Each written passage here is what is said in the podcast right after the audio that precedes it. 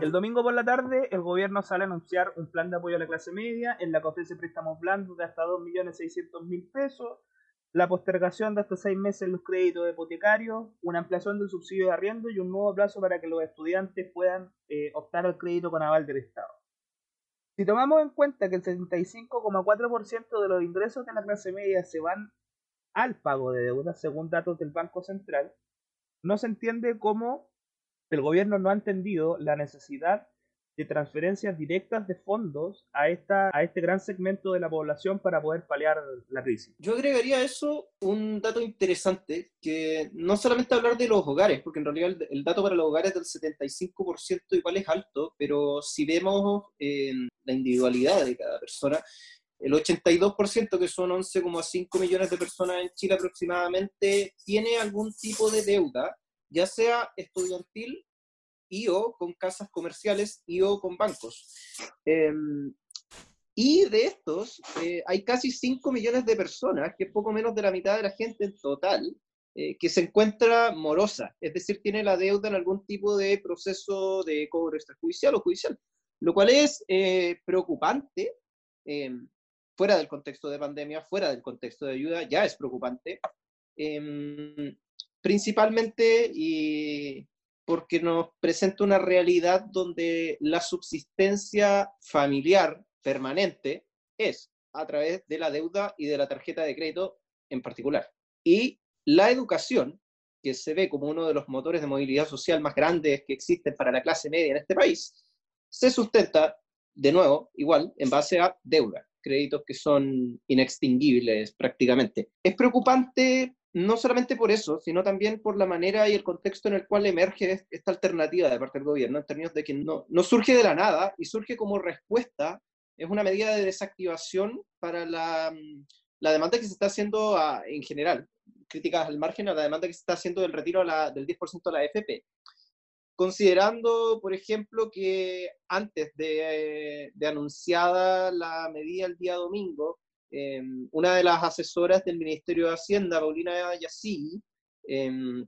que se integra al gobierno el año 2018, había programado una columna en la tercera donde hace mención precisamente a que para cuando esa columna ya esté publicada, el gobierno ya va a haber hecho los anuncios correspondientes que iba a hacer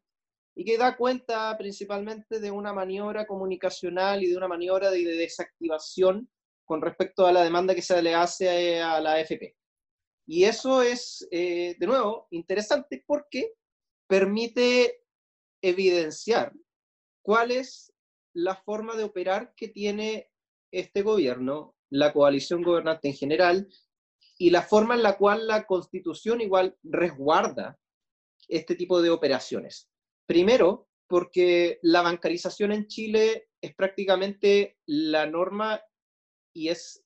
la exclusiva vía de entrada para la sostenibilidad familiar. No existe persona en Chile que no pueda acceder a un mejor pasar sin tener algún tipo de crédito asociado, alguna tarjeta de crédito, em, o haber accedido a la educación a través de la deuda. Y en ese sentido está muy instalado el crédito en las familias como una forma de subsistencia. Es un primer elemento importante. Eh, el segundo elemento es el cuidado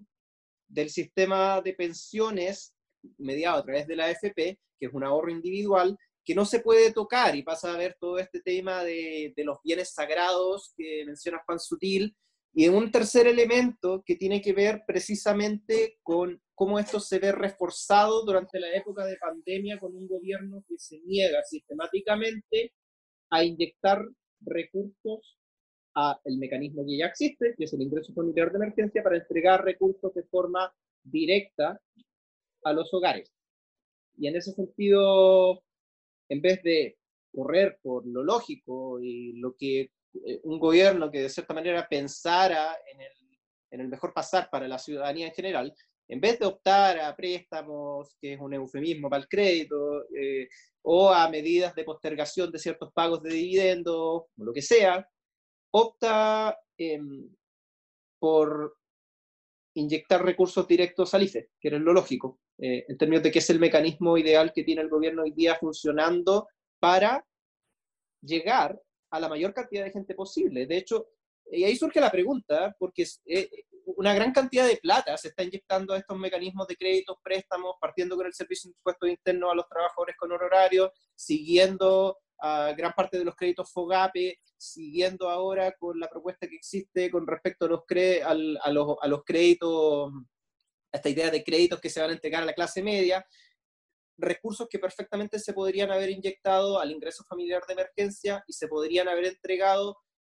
por los mecanismos que ya existen, ampliando la cobertura y em, quizás, eh, que sería quizás lo ideal, actualizando de una vez por todas las bases de datos del registro social de hogares eh, y no tener que recurrir a dos indicadores, que hoy día están diciendo si la gente eso no es pobre, eh, el, el, indicador de vulnerabilidad en emergencia y el clásico del registro social de hogares, que funcionan en desfase y que por lo tanto evidentemente la gente no, no, no,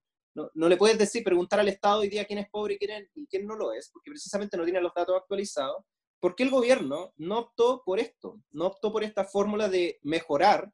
el registro de pobreza que tiene, entregar los recursos vía ingreso familiar de emergencia, que son dineros líquidos directamente entregados a las familias, aumentar la cobertura del ingreso familiar de emergencia y ahorrarse todo el jaleo que implica a través de la Tesorería General de la República generar una vía para entregar créditos que alargan eh, la deuda de la gente que hoy día ya, ya, es altísima en Chile y que aparte le tiran la pelota al gobierno que sigue en términos de si se van a condonar o no, de la responsabilidad que va a tener la gente con el crédito, de la responsabilidad o no responsabilidad de pasarle un crédito a la gente en época de pandemia sin tener claridad con respecto a la situación laboral que van a tener en un futuro. Eh, plantea esa duda. ¿Por qué no lo hicieron a través del ingreso familiar de emergencia? Que crítica uno le puede hacer miles, pero es la vía hoy día para entregar liquidez a la gente que tiene el gobierno y se podía seguir perfeccionando, pero no lo hicieron. Y ese no lo hicieron responde principalmente a que esta es una política que nadie pidió y que surge exclusivamente para desactivar la demanda de la AFP del 10%. Es una forma, hoy día los créditos se entregan como una forma para evitar que la gente siga demandando las platas que están en la AFP. La pregunta del millón es por qué todas las actitudes que ha, tomado el gobierno surgen como medida para desactivar otros proyectos que vayan en apoyo de la gente. Una serie de errores no forzados han llevado al gobierno a no estar en sintonía con las necesidades reales que tiene la gente en este periodo de crisis sanitaria. Cuando se estaba hablando del ingreso familiar de emergencia, dijeron que bastaba con un monto inferior a 100 mil pesos por eh, integrante familiar. Posteriormente, y después de una ardua discusión y acuerdos con la oposición, llegaron a un monto, a un monto de 100 o superior a 100 por eh, integrante de grupo familiar. En el caso del postnatal, tuvieron que llegar a un acuerdo en el Senado luego de que en la Cámara de Diputados, eh, perdón, en la comisión mixta eh, se votara por la admisibilidad del proyecto. Y hoy están hablando de esta idea de créditos blandos para desactivar la idea de retirar fondos de la AFP. O sea, básicamente el gobierno plantea de que hay que respetar su iniciativa exclusiva en materia de ley, pero no la utiliza hasta que se ve presionado por otros sectores y por otro poder del Estado para tomar definiciones que vayan en apoyo de la gente en este, en este periodo de crisis sanitaria. Ahora, si tuviéramos que entrar a desmenuzar la propuesta del gobierno, podríamos decir de que gira en torno a cuatro ejes. Uno es un préstamo de hasta 2.600.000 con un año de gracia y tres años de amortización para eh, aquellos sectores de la clase media que eh, se encuentren cesantes, de que estén acogidos a la ley de protección del empleo, etc. Lo primero es que no queda claro si en el futuro estos créditos van a ser condonados en el plazo de tres años porque hasta el momento estamos solamente en una etapa de anuncios y no existe un proyecto de ley al respecto. Otro punto que trata el plan del gobierno es la postergación de hasta seis meses en los créditos hipotecarios para la primera vivienda en viviendas cuyo valor sea inferior a 10.000 UF y que tengan una mora no superior a 29 días. Además, establece la ampliación del subsidio de arriendo y un nuevo plazo para que los estudiantes que no tengan cobertura del crédito con aval del Estado puedan modificar su formulario único de acreditación socioeconómica postular al CAE para poder cubrir sus, sus obligaciones estudiantiles. El, el, primer punto que me gustaría analizar es el de la postergación de los créditos hipotecarios. La postergación de, los, de los dividendos es, es interesante eh, porque deja entrever nuevamente la, la, forma en la cual opera este gobierno y que era una de las primeras intenciones que tenía el gobierno eh, en una etapa temprana de la crisis sanitaria cuando apelaba constantemente al mundo privado a racionalizar y a flexibilizar sus cobros, formas de pago, plazos, etcétera, porque hay muchos eh, de los elementos que comunica el gobierno con esta postergación de créditos que ya existían en, en muchos bancos. La postergación de los créditos, sin duda, es algo que se negoció con los bancos. No, no, no, no es una medida que surge adrede por parte del gobierno de forma impositiva hacia los bancos, sino que efectivamente hubo una negociación acá. Y hoy día salía eh, en televisión eh, el ministro Ward de Vivienda explicando específicamente de qué se iba a tratar este, esta postergación de crédito hipotecario y se refería precisamente a los 29 días de, de, de no mora como requerimiento para poder acceder a este beneficio, que tengo entendido que va a estar a partir del día lunes disponible en la plataforma del MIM. Em, cuando se le preguntaba precisamente a por qué estaban estos 29 días de mora, si llevábamos tres, tres, tres meses, más de tres meses en crisis sanitaria y posiblemente una gran parte de los dividendos ya están con más de 29 días de mora en muchos de los casos más graves a quienes se supone que están tratando de llegar con esta medida, y el ministro Ward, de cierta manera, se daba una vuelta con respecto a la importancia de los criterios para las políticas públicas. Y aquí me detengo, porque salta a la vista la sobrefocalización que tienen las políticas del Estado y que han tenido las políticas del Estado durante los últimos gobiernos que han habido y de qué forma no se opta nunca por una generalización de la política pública. En este caso, la focalización salta a la vista. No hay que estar moroso. Y evidentemente esto te crea un criterio de exclusión tremendo a la hora de ver cuáles son las familias que están pasándolo más mal, porque evidentemente las familias que lo están pasando más mal o no pagan el arriendo o no están pagando el dividendo porque no tienen con qué plata hacerlo, pero automáticamente hay a priori eh, un criterio que fue a todas luces negociado con la banca, que no viene del gobierno y que dice que no, que no hay que tener una, una mora superior a 29 días. Eso es decidor, porque el ministro Ward decía precisamente que era importante mantener los criterios y mantener viva la legalidad de los contratos que tenía la gente con los bancos. Respetar ello y respetar la focalización y el espíritu de las políticas públicas focalizadas en Chile. Y eso es, eh, es para entendido en políticas públicas es,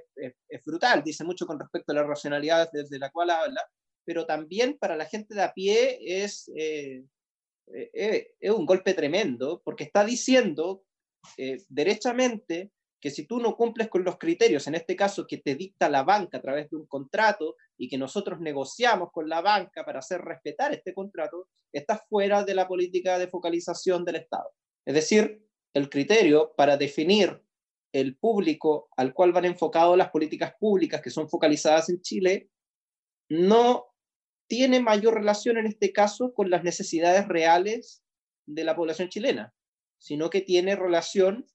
con los intereses del sector banca, que son quienes financian la compra de viviendas en Chile. Y eso es decidor porque, de nuevo, pone en, en cuestión la forma en la cual tiene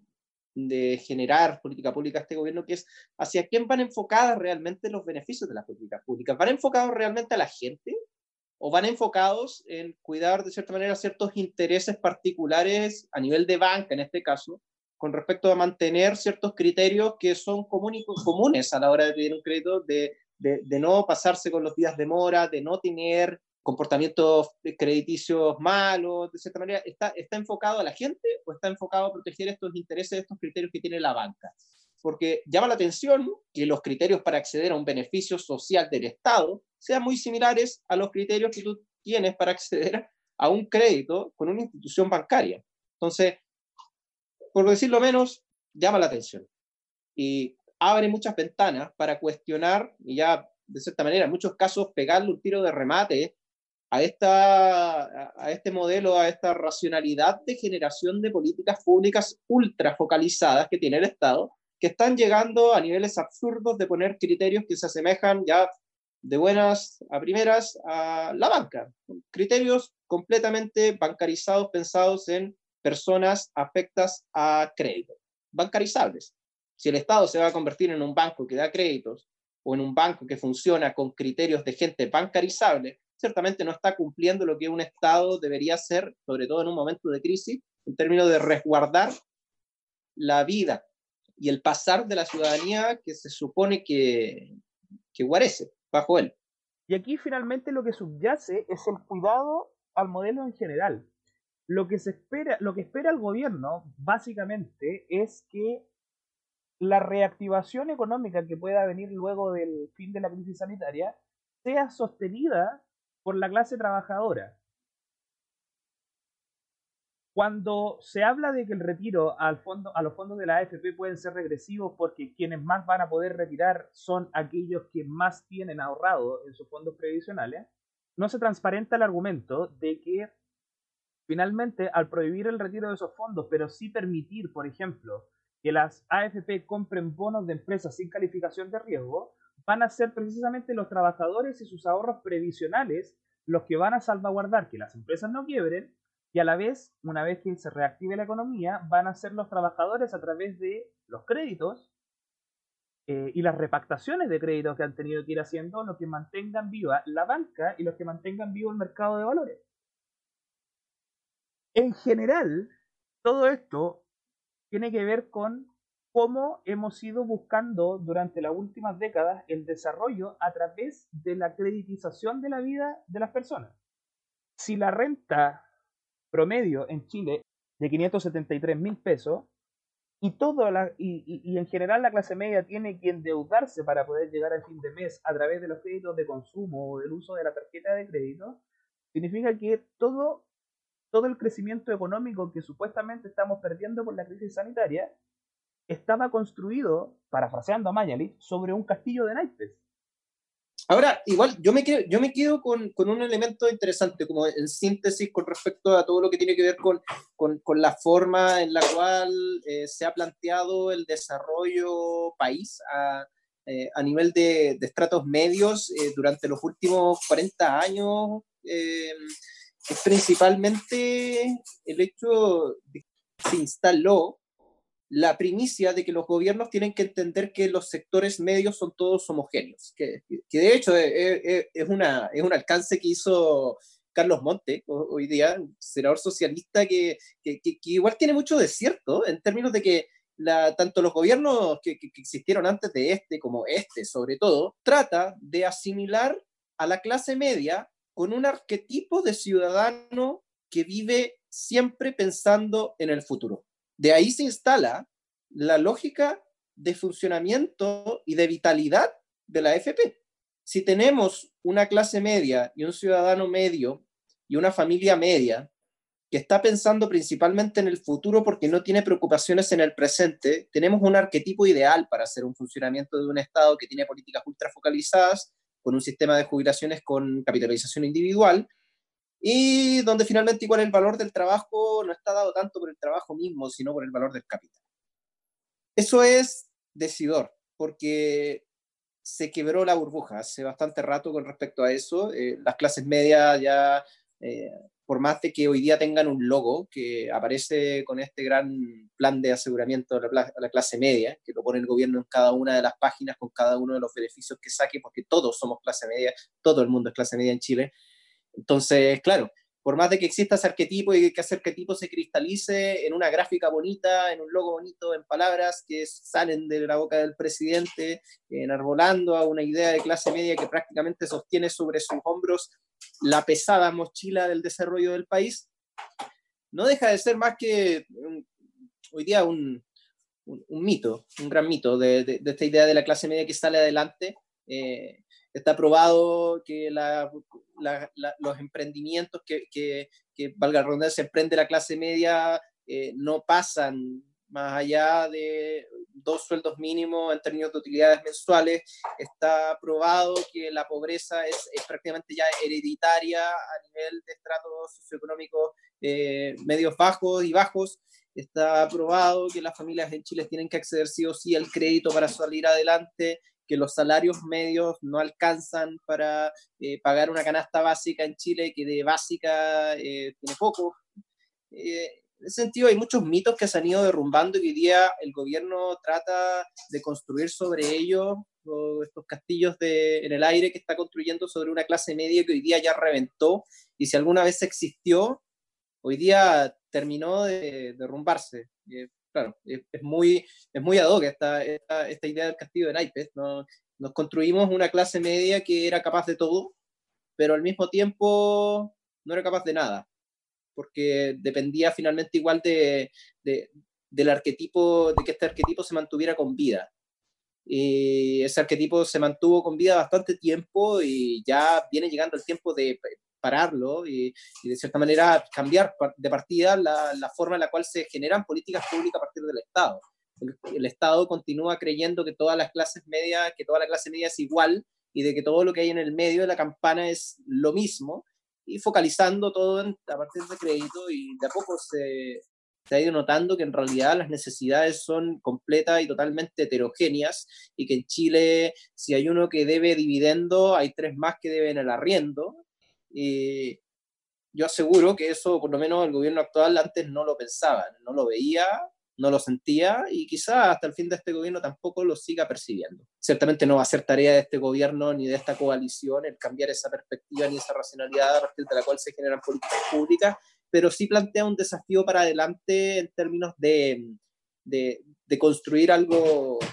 algo que, necesariamente ni siquiera sea tan revolucionario, sino que efectivamente refleje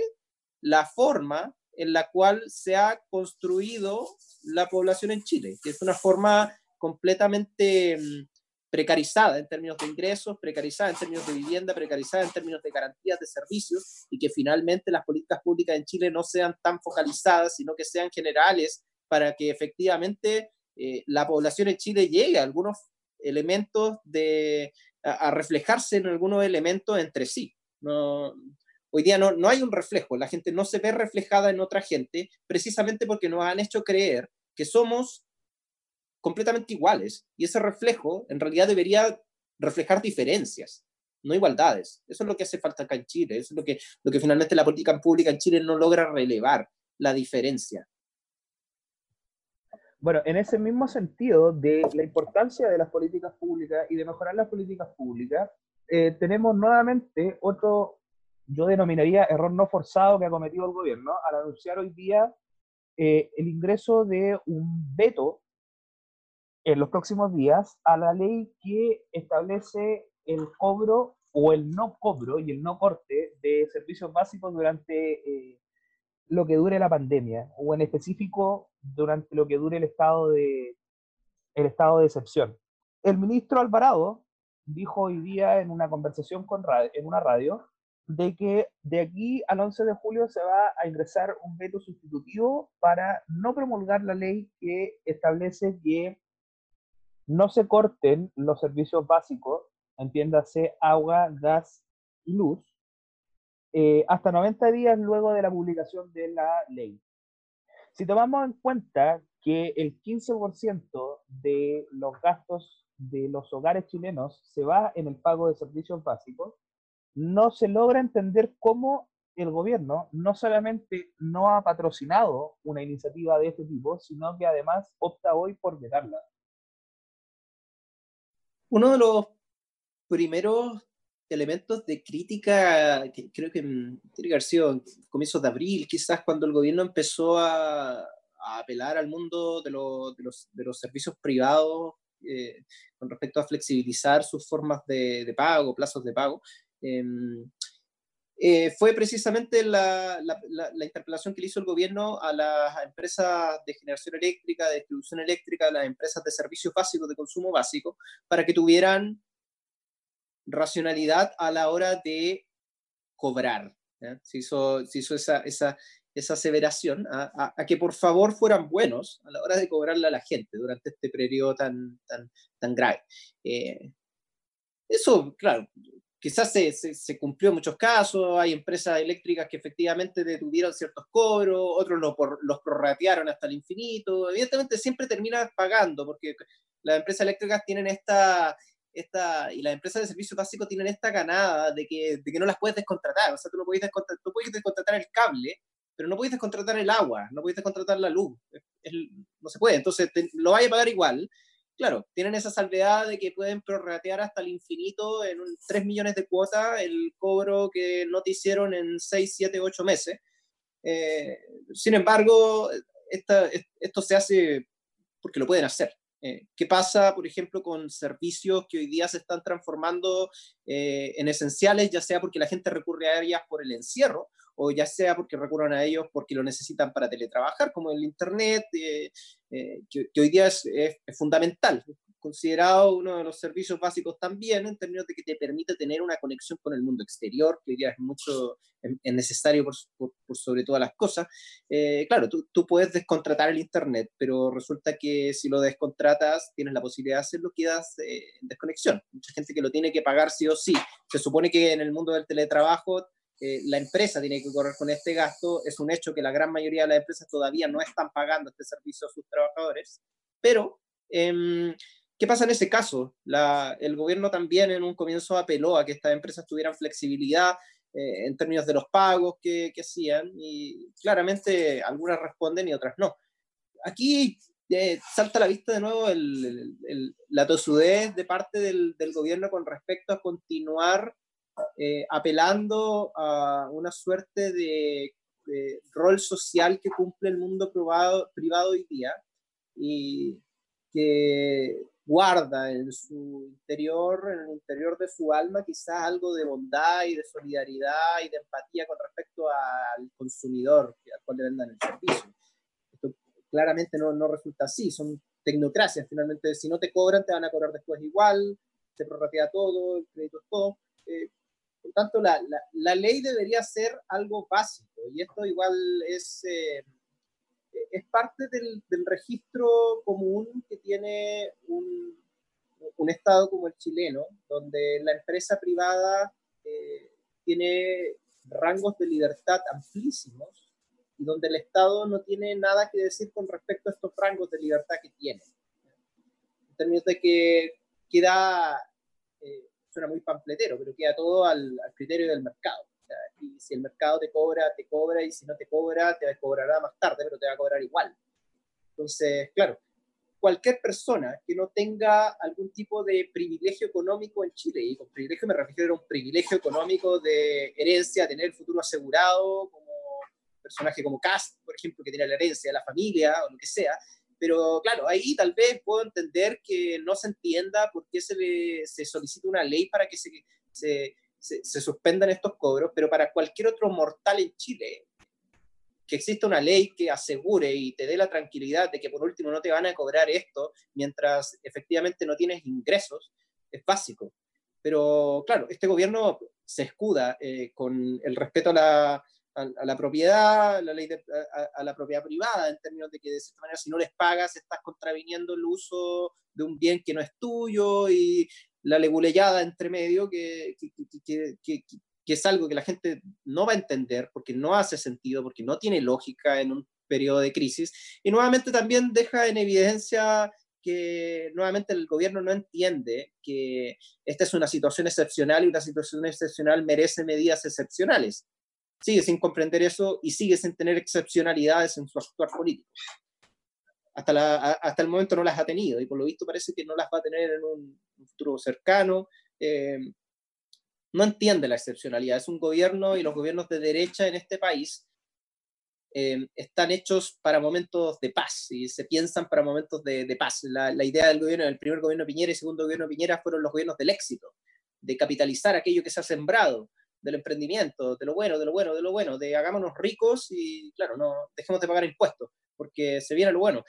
cuando no viene lo bueno, cuando ocurre un periodo de crisis, eh, el, discurso del éxito y del reemprendimiento del emprendimiento en realidad se cae a pedazos porque no, no le hace sentido a la gente. Eh, para bien o para mal, un gobierno como el actual se enfrenta a un periodo de crisis y mm, reacciona de la peor forma posible porque ciertamente no podemos culpar a un gobierno de, de derecha de no tener las herramientas para comprender lo que es la crisis en un periodo de excepcionalidad porque la derecha no tiene excepcionalidades, se rige bajo un marco normativo prácticamente estático que hoy día está amparado por la Constitución. Eh, mientras funciona el mercado, mientras esté abierto el mall, ciertamente todo está bien. Si eso no sucede, ciertamente hay una crisis y es grande y no saben cómo enfrentarla. Ni lo van a saber por el momento. No, no existe en su diccionario la palabra excepcionalidad. Y eso es grave, porque para la gente la palabra excepcionalidad es permanente en su diario vivir. Y no solamente todos los comentarios que se pueden hacer respecto al pobre manejo social y económico que ha tenido el gobierno durante la pandemia, sino que otra vez comete un error netamente político, que es anunciar un veto por la prensa un veto que ni siquiera está redactado y que probablemente no va a tener el apoyo de su propia coalición. Le ocurrió eh, en la interna, en la discusión por el veto de la reelección respecto a los alcaldes y concejales, y probablemente le va a pasar respecto al veto que eh, intenta impulsar respecto eh, al veto que intenta impulsar respecto a esta ley. Sin duda, sobre todo después de la reunión que tuvieron la bancada de Chile Vamos con los ministros del comité político,